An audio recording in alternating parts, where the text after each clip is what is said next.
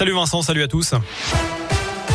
Dans l'actu de ce mardi, Nicolas Sarkozy et Lionel Jospin voteront Emmanuel Macron au second tour. L'ancien chef de l'État qui n'avait jamais soutenu aucun candidat auparavant a finalement pris position en faveur du président sortant, euh, considérant, je cite, l'importance des décisions à venir.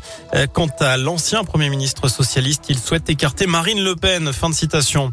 La campagne de l'entre-deux tours se poursuit. Emmanuel Macron est prêt à revenir sur son projet de réforme de la retraite, ouvrant la porte à un départ justement eh bien à 64 ans. Il dénonce par ailleurs les carabistouilles de Marine Le Pen à ce sujet. La candidate Rassemblement national de son côté sera l'invité du 20h de TF1. Ce sera donc dans une heure. Un Villeurbanais de 54 ans interpellé avec plus de 127 kilos d'herbe de cannabis dans son fourgon. Il a été arrêté à Saint-Vallier dans la Drôme alors qu'il revenait d'Espagne à bord d'un véhicule volé. Au domicile du suspect, les policiers ont découvert plus de 5000 euros en espèces. Il devait être présenté au parquet aujourd'hui.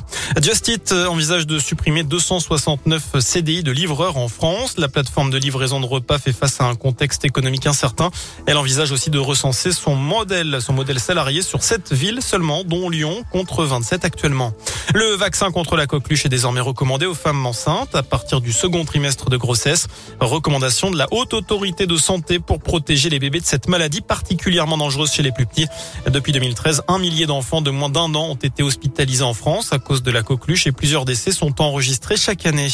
Les New-Yorkais sous le choc après cette fusillade dans le métro.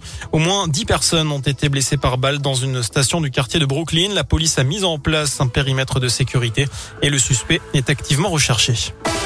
Du foot ce soir avec le début des quarts de finale retour de la Ligue des Champions. Real Madrid face à Chelsea, Bayern Munich face à Villarreal et puis du foot féminin.